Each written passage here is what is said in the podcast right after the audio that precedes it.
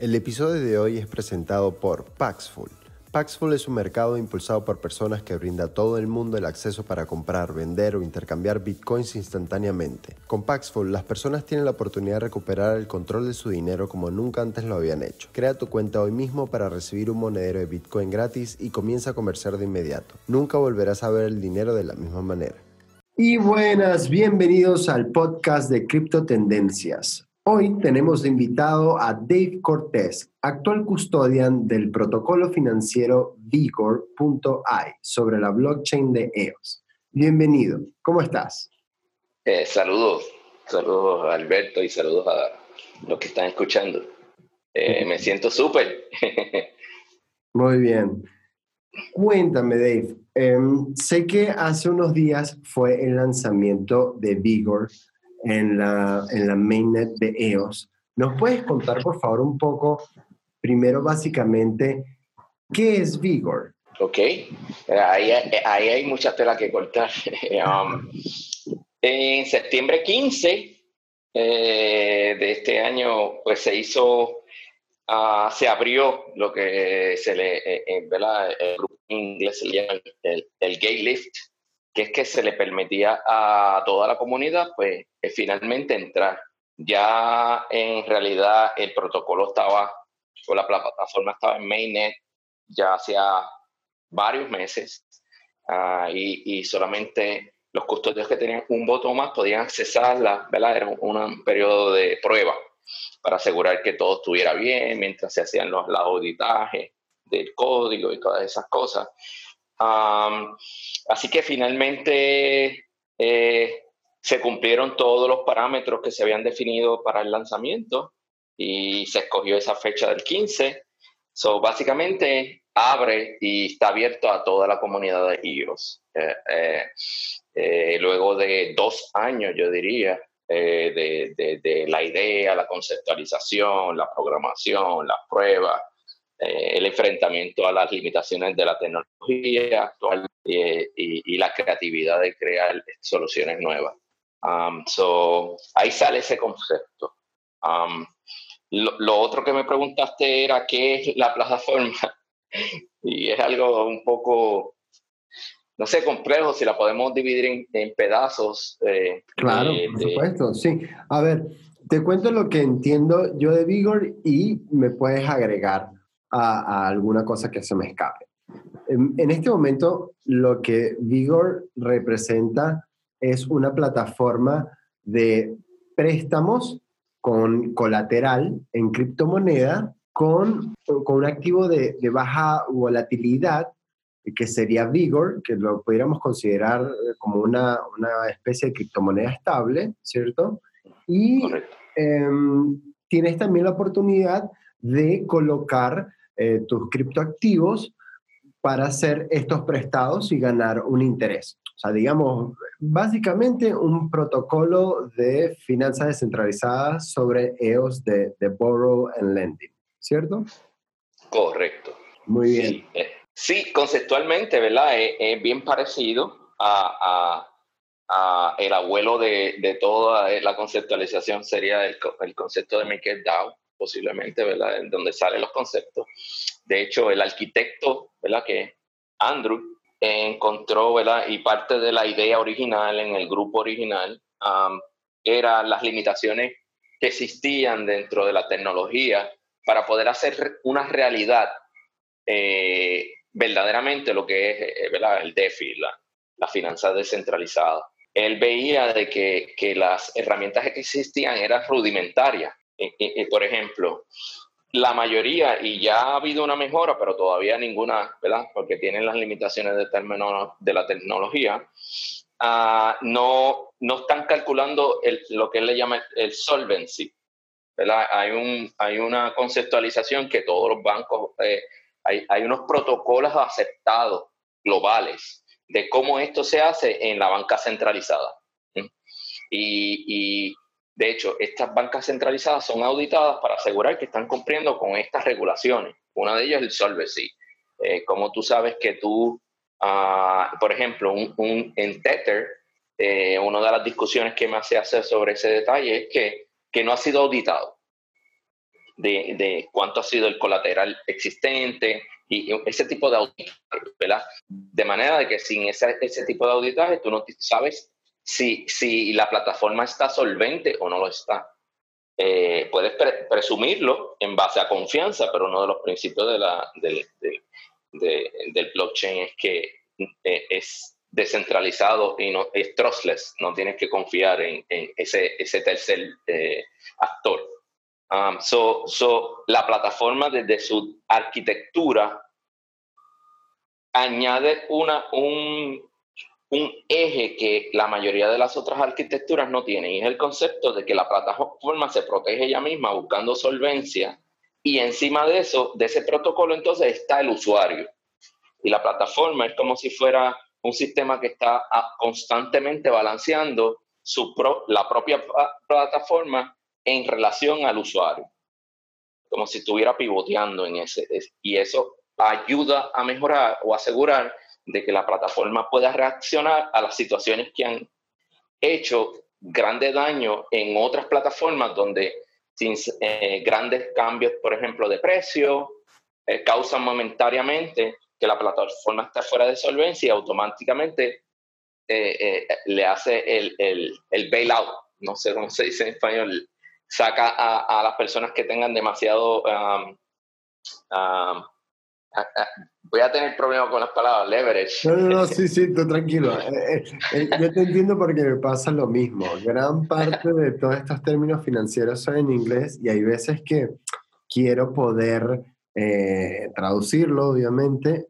pero hay, y acuñarlo. Que, que hay que, en parte, educar un poco a la audiencia y decir, bueno, así se conoce en el mundo de las finanzas internacionales y de hecho es de tu conveniencia aprender de que se dice así. Así que te entiendo totalmente.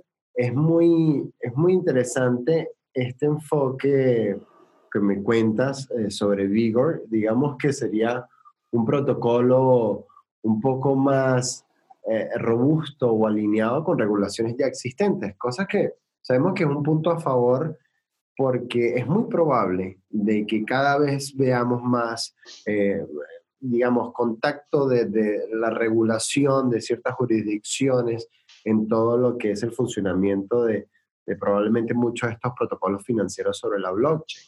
Me imagino que, probablemente parte de, estas ideas de, establecer un sistema tan robusto que pueda pasar eh, el examen o el test de esa mirada del mundo real o del mundo tradicional. Correcto, y es como, ¿verdad? Sé que dentro de los oyentes va a haber personas que van a estar en el extremo izquierdo, que son cyberpunks. Que quieren, eh, eh, eh, el sistema es injusto, hay que destruirlo y vamos a, toda la criptomoneda nos va a liberar. Al otro lado, pues hay otros personas, en el lado derecho, podríamos llamarlo derecho, entonces, que saben que es un proceso de transición tecnológico que va a sustituir el, sistema monetario y lo va a hacer paulativamente y las naciones o, las jurisdicciones se van a, poco a poco ajustar y van a ir transicionando a estos nuevos sistemas, ¿verdad? Entonces hay uno que es una evolución a la derecha y otro que es una revolución a la izquierda. So, dentro de, eso es lo bonito dentro del grupo de, de los custodios y candidatos del DAC, hay de todo. Están todas las opiniones ahí. Ah, entonces, eh, eh, tratamos de, lograr ese consenso en las muchísimas discusiones de qué es lo que hace sentido, cuáles son los riesgos desde el punto de vista regulatorio y cómo los podemos creativamente resolver. Por ejemplo, voy a dar un ejemplo. Uno de los issues que ocurre es que regulatoriamente pueden atacar a una a un, un cualquiera de estas plataformas, cualquiera de las plataformas, especialmente las de Ethereum, es que la mayoría de las veces se vota por el interés. Si tú votas por el interés y no estás completamente descentralizado, hay un ente, vamos a poner si fueran custodios, que votan por un interés, en realidad están convirtiéndose en un banco en muchas de las jurisdicciones, porque en un board de un banco se decide y se vota cuál va a ser el interés también es lo mismo. Eh, una de las cosas que teníamos que asegurar es que no se votara por el interés. Claro. Lo va a hacer el código. Muy y el código calcula el interés. No, no, ningún humano está calculando interés en Vigor.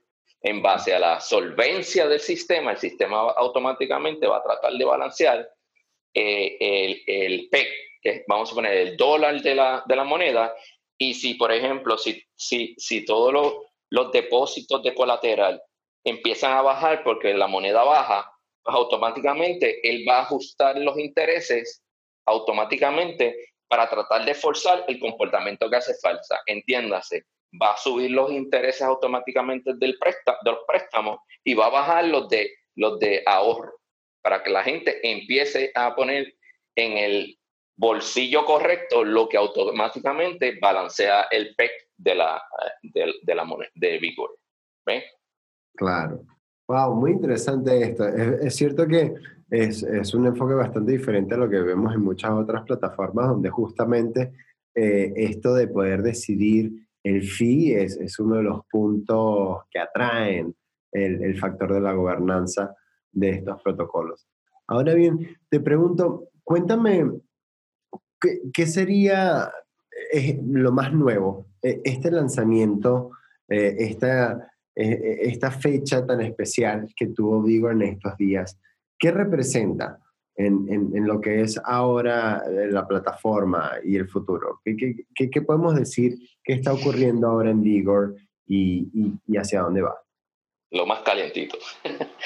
Ah, eh, este es, es, como ¿verdad? el nacimiento, ¿verdad? Que, que para todos nosotros en nuestra vida personal es importante porque sin nacimiento no estamos aquí y, con el tiempo se convierte en algo que no es tan importante porque ya ni lo recordamos, ¿verdad? Las discusiones privadas de los custodios estábamos aterrados y nos daba mucho temor porque el comportamiento de, de, los de, los, de los candidatos que estaban jugando con la plataforma, pues tenían un comportamiento que podríamos decir que en cierto modo, como son personas interesadas en el, en el bienestar de, a largo plazo de la, de, la, de la, plataforma, pues jugaban el mismo juego más o menos, pues depositaban aquí, eso lo usaban para añadir liquidez, y entonces la plataforma va reaccionando a ese juego, se va abriendo ese camino, y entonces estaba reaccionando de una manera que nosotros decíamos, para la población general, esta reacción de la plataforma no está, no les va a gustar, ¿me entiendes? Porque posiblemente, por ejemplo,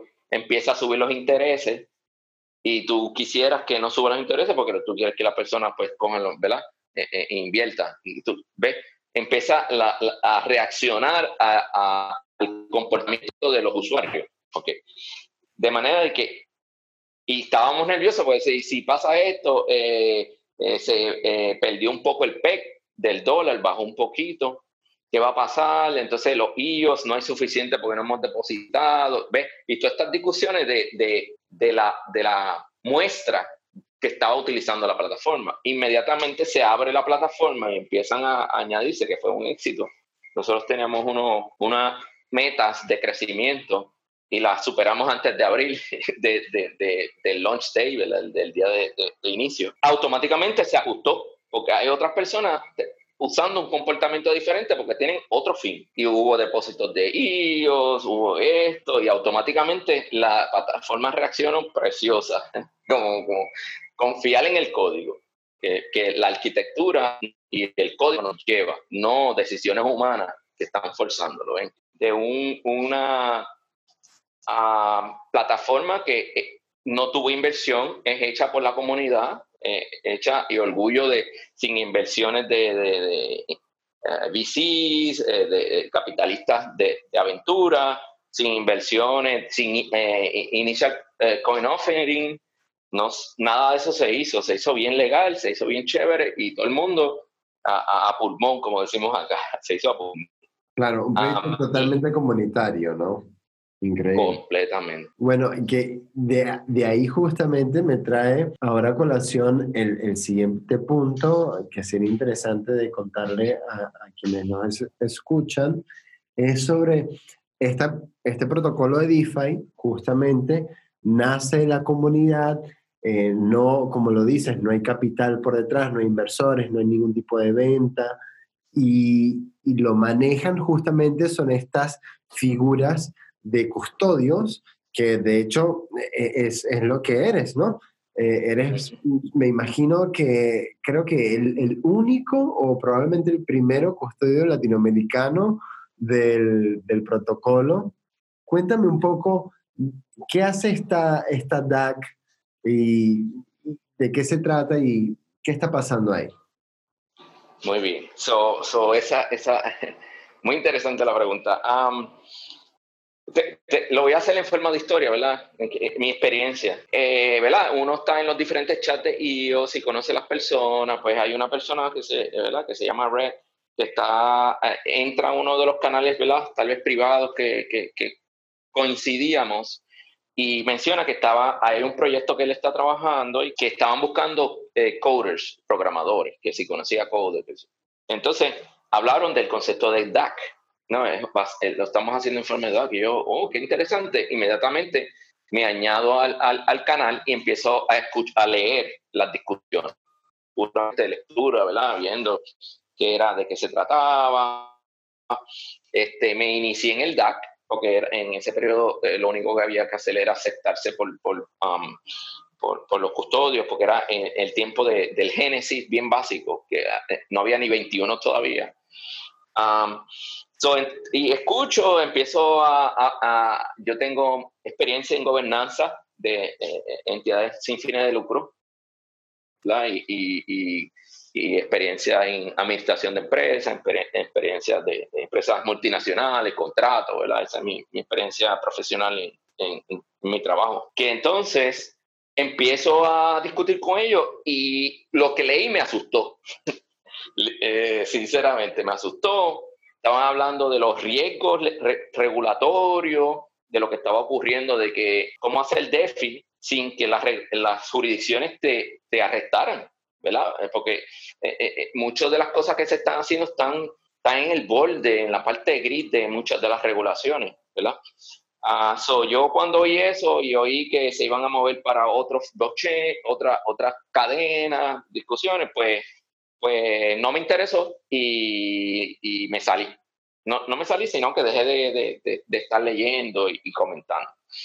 Como a los tres meses, que era como para septiembre, vuelvo y entro, en septiembre del año pasado, y ya mucha de esa discusión había pasado, ya estaban en código, en haciendo cosas, ya habían tomado decisión qué hacía hacer, qué no hacer. Entonces ahí sí me interesó, porque ya las discusiones que a mí me, me atemorizaban, pues este, se habían puesto a dormir y se habían solucionado de manera, tenía un abogado que lo estaba ya eh, eh, servía de consultor, estaba dando sus opiniones legales, jurisdiccionales, me compartieron información legal, la carta de, análisis de, las cosas y las recomendaciones que ellos hacían para poder manejar las, la, la, riesgos regulatorios en cada una de las regiones. Y dije, esta gente está bien organizada. Ah, so, ahí es que entonces yo empiezo literalmente a estar bien, bien activo. Uh, empiezo, yo busqué la parte que yo puedo aportar, ¿verdad? Yo no, soy, yo no, yo no soy programador. Uh, So, no podía aportar con eso. Uh, so, yo dije, ¿en qué parte puedo aportar? Y era, estaban tomando muchas ideas de, o, discusiones en la parte de gobernanza, de cómo debe ser esto, cómo van a ser los votos, y cómo nos organizamos. Y entonces esa parte sí yo la puedo ayudar. So, inmediatamente me añado al grupo de gobierno y empiezo a discutir, a hacer preguntas. Preguntas que eh, eh, eh en la experiencia en gobierno estaban tratando toda la parte de gobernanza como un juego no, no en la parte negativa de la palabra, sino en la parte positiva, en, la parte de gamification. ¿Verdad? el, concepto de gamificar y que era muy interesante, pero le faltaba carne de, organización y entonces había que, eh, otra cosa era que era bien teórica, bien teórica del concepto, qué sé yo, pero no había, vamos a votar, vamos a hacer esto, vamos a tomar una decisión, vamos a cerrar este punto, y vamos a irnos moviendo. entonces, en esas discusiones, pues ocurre que, pues, que, que eh, me voluntaricé para ser subgrup, subdirector del grupo de gobernanza y eventualmente, pues, pasé a ser el, el, el, el líder del grupo de gobernanza. ¿ves? Y, eh, en noviembre posiblemente, pues continuó siendo ese líder. Y entonces de ahí sale eso.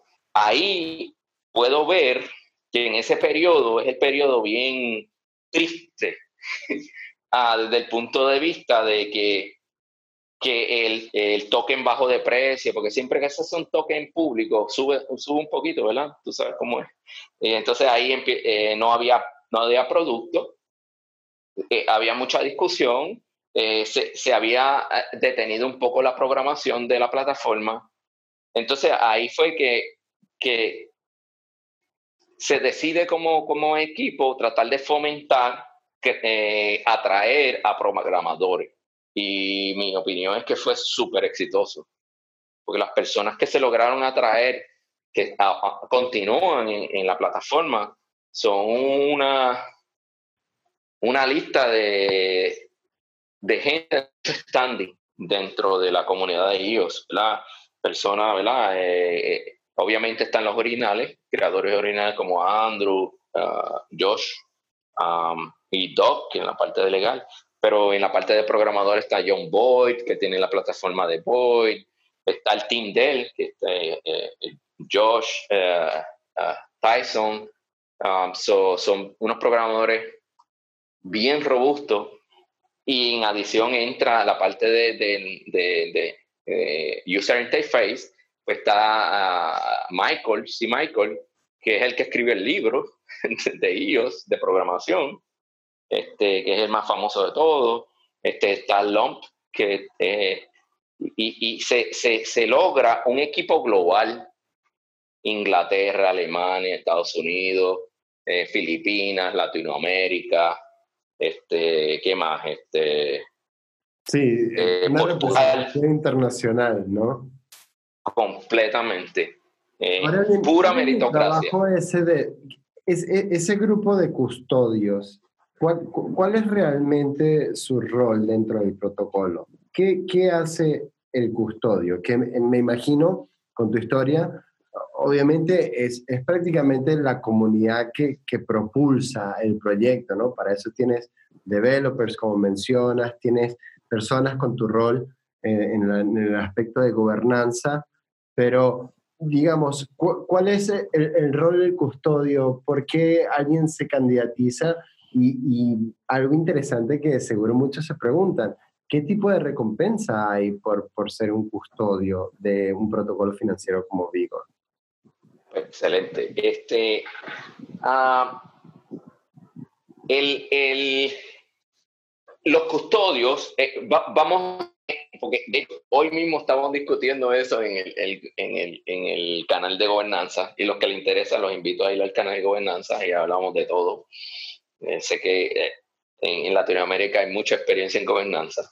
Ah, hay tres actores, si podemos llamarlo así, dentro de la plataforma. El primer actor sería el miembro. El miembro es la persona que va a usar la plataforma. Para usar la plataforma, y uno va la primera vez, pues tiene que tener su cuenta, por ahora, puede tener, tiene que tener su cuenta de iOS y, y firma la constitución y se hace miembro. That's it. No, no tiene que hacer nada más. Ya, ya puede usar la plataforma. Y esa persona es un miembro. La otra uh, uh, carácter, o personaje, el otro personaje dentro de la plataforma sería el candidato. El candidato es un miembro que firmó la constitución, pero se postula como candidato. ¿verdad? Y para hacerlo en este momento tiene que hacer un stake de 10.000 eh, VIX, que eso es una conversación solita porque eso es así. Ah, y automáticamente pues se convierte en candidato. ¿Verdad? ¿Y qué hace un candidato? Déjame terminar el tercero y después viramos. Eh, entonces, el tercer actor es el custodio, que el custodio es un candidato que recibió suficientes votos para llegar a, los a uno de los 21 primeros eh, posiciones. ¿Sí? esos tres, tres actores interaccionan en la plataforma. ¿Qué poder tiene un candidato? Una vez un, un, un candidato llega a ser custodio, pues entonces adquiere dos poderes básicos. Un poder es que tiene en realidad es un poder que son dos, tipos de votos, dos votos. Un voto es que puede votar para elegir los candidatos y para, y para elegir los custodios, perdón. O sea que conceptualmente o literalmente, perdón, los custodios eligen custodios. ¿Sí? Van subiendo de punto. Una vez llega a, la mayoría, ahora tiene dos tipos de votos. Uno es elegir custodios. El otro poder es votar por, por la proposal, por las propuestas que eh, se hacen en la plataforma. ¿Qué son propuestas? Pues son los parámetros definidos dentro de la plataforma, que incluidos están ahí la constitución, la gobernanza. Ese, ese 21 custodio es un parámetro, podrían ser 100. Eso lo decidió ese grupo, se puede cambiar. hay unos parámetros. Esos dos poderes de voto son los que tienen los custodios. El tercer poder, que tiene un custodio, que son básicamente tres, es el poder de someter una propuesta a ser votada. ¿Sí? esos tres poderes lo hacen. Entonces, eh, la, la, otra pregunta que, que hiciste era, ¿qué recompensa tiene todo ese esfuerzo? Porque le digo que hay que trabajar mucho. ¿Qué, qué, eh, qué recompensa tiene ese esfuerzo? Ok, pues eh, es una muy buena pregunta y es una pregunta que estuvimos trabajando por meses. ¿Cómo, cómo incentivar a que la comunidad de alguna manera eh, aporte su, su, su, su conocimiento, sus habilidades a un DAC? Y, y luego de mucho análisis, pues se decidió que lo que íbamos a hacer era que cualquier candidato que ser candidato es eh, cualquier persona que se voluntarice, que tenga un voto, se le empiezan a dar rewards. Y hay una fórmula, ¿verdad? Que, que, está pública, que es basada más o menos, ¿verdad? tiene raíces cuadradas y eso, así que la voy a saber simplificar. Si la, si la calculan a mano de lo que voy a decir, no les va a dar igual, pero le va a dar cerca. ¿está básicamente es la cantidad de votos que tú tengas dividido entre la cantidad de votos del, del candidato con más votos, que no es custodio, el, que, el 22. Si ese 22 tiene 11 y tú tienes 1, pues sería 1 entre 11 multiplicado por lo que se está pagando a los iguales a los custodios. O sea, ahora mismo, para hacer un caso concreto, y de nuevo, no es igual, pero es bien cerca. Eh, eh, porque no en la mente la parte de las raíces cuadradas. Este, sería un voto dividido entre, vamos a poner 10, que sea la persona, y que sería pues, 1 multiplicado por, que sería 10%, multiplicado por 10.000, que sería 10.000 bits diarios. ¿ves? Y entonces esa persona ganaría más o menos 100. Ahora más o menos está algo así. ¿ves? Entonces eso fomenta el comportamiento correcto. Y es que cuando la persona recibe ese voto, dice, oye, ¿qué tengo que hacer para recibir dos? Y cuando recibe dos, dice, ¿qué tengo que hacer para recibir tres? Eh, eh, y en desde ese punto de vista, una de las cosas que ha ocurrido, y yo sé que eh, las personas, hay muchas personas maliciosas que dicen, ah, pero los custodios eligen custodio, es cierto. Por ahora eso es así porque estamos en Génesis.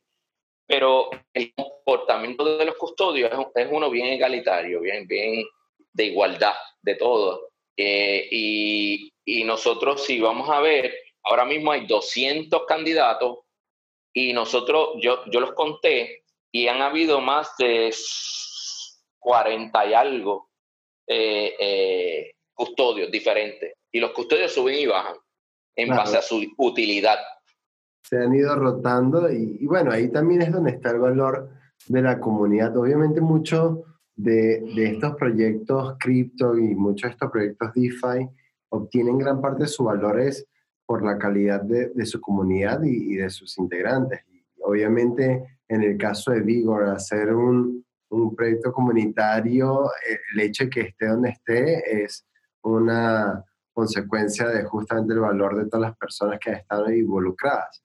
Ahora, me atrevo a preguntarte un poco, a ver si, si tienes algunas referencias, algunos números.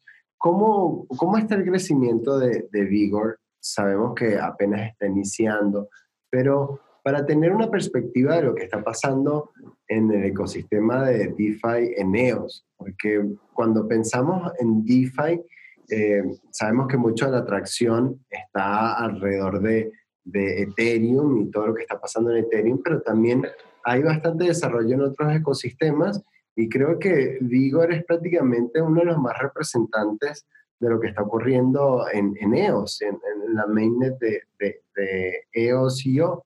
Entonces, ¿cuánto, por ahora, cuánto capital, cuánta liquidez maneja ya el protocolo de Vigor? ¿De, qué tamaño estamos hablando de, de usuarios y las interacciones que se están dando actualmente?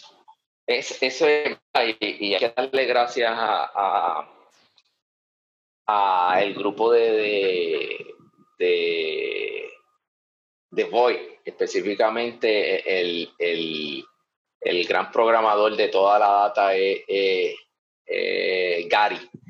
Hay una página donde está toda esa información pública, no hay nada que esconder.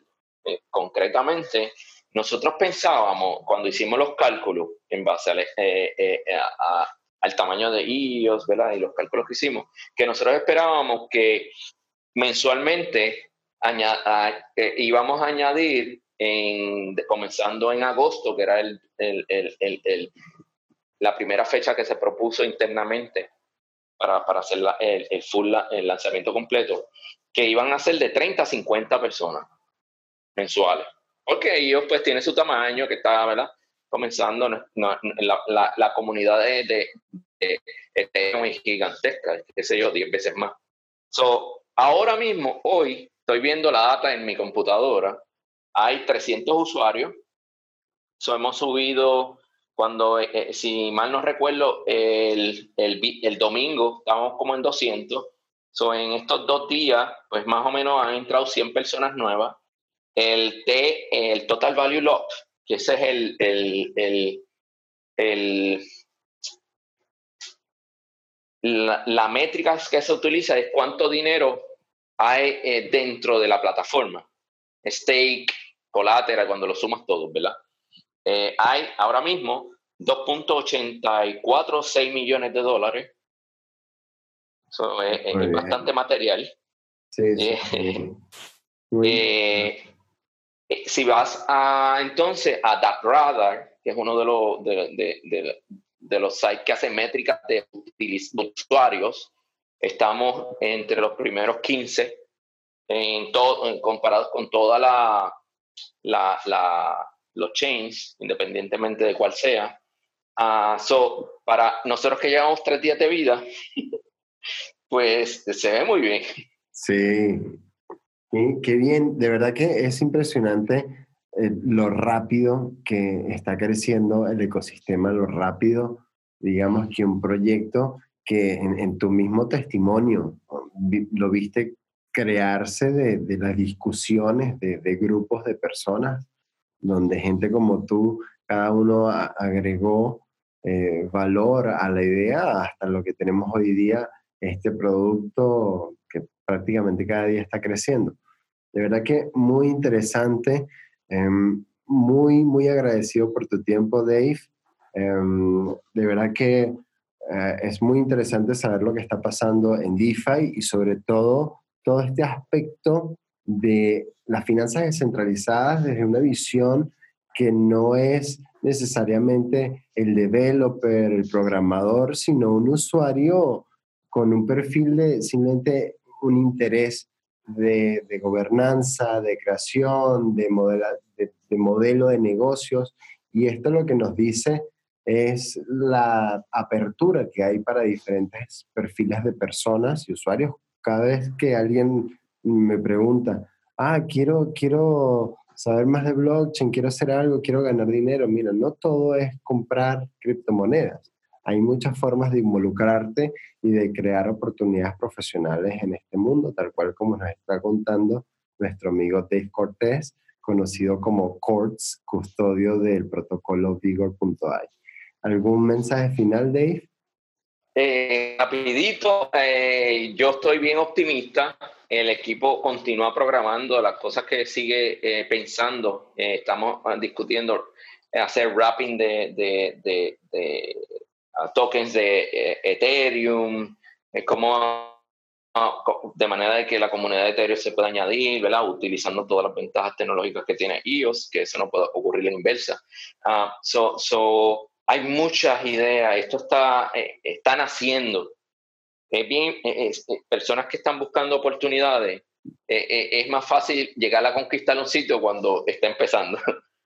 este es el momento. Diez años en el futuro, cuando piensen, van a decir, oye, tuve la oportunidad de estar en ese crecimiento, ese boom económico y no lo aproveché. Conocí a alguien que me dijo algo y no hice nada. Va a haber mucha gente así. Eh, eh, como les digo, la, comunidad de Latinoamérica es bien talentosa. Hay que poner los talentos en acción, en hacer algo, eh, buscar los proyectos que a uno le interesan y no quitarse, no quitarse, seguir ahí viendo las oportunidades, contribuyendo. A veces van a ser valoradas, a veces no van a ser. Hay que tener tenacidad y seguir. Eso, eso sería este, mucha tenacidad. Hay oportunidades y, las podemos aprovechar. Muy bien. Bueno, muchísimas gracias. Un placer. Recuerden las noticias en criptotendencias.com, suscribirse a nuestro canal, seguir nuestro podcast y estamos en las redes sociales. Gracias, hasta la próxima. Chao. Saludos.